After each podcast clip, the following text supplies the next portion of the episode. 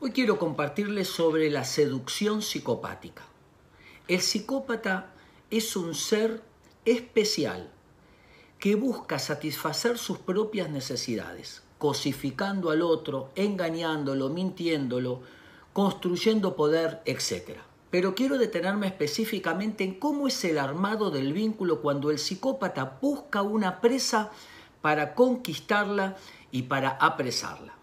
Lo primero que podemos decir es mucho en poco tiempo, elementos positivos. Mucho en poco tiempo, bombardeo de amor. La persona busca fascinar, busca mentir, busca actuar, es simpático, hablador, whatsappea, es la persona segura, maravillosa. Este bombardeo hay personas que les hace ruido y salen corriendo. Sin embargo, hay ciertas personas que lo toleran. Al contrario, sienten que encontraron el amor de su vida. No les hace ruido y si les hace ruido dicen no importa, porque viven una sobrecarga de dopamina, de alegría eh, extraordinario.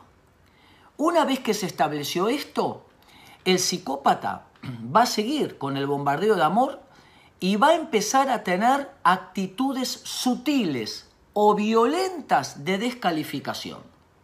Mucho amor, cariño, y mm, es una estupidez lo que dijiste. Así eh, no lo tenés que hacer. Vos sos un poco tonta. Y va intercalando en medio de ese mapa de amor, de ese bombardeo y de esa idealización que va construyendo o mostrando o actuando, mejor dicho, el psicópata, la persona va quedando atrapada. Para luego, entonces, aumentar toda la descalificación, la coerción, la presión, el insulto, el vos no servís, el vos no valés.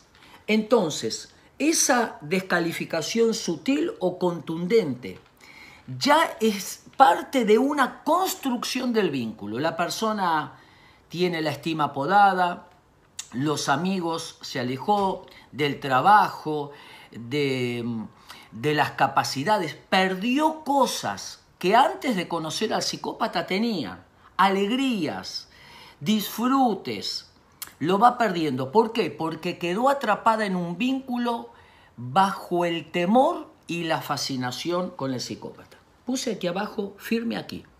Porque el psicópata no es recíproco. Una de las características principales, además de las que nombré, es que hay una...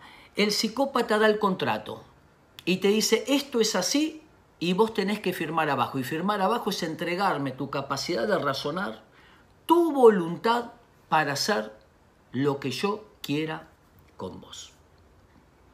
Abrir los ojos escuchar la voz interna, no tolerar ninguna descalificación ni el bombardeo de amor, escuchar a los amigos, no tratar de cambiar a nadie, sanarnos internamente construyendo una buena estima y siempre mirar hacia adelante.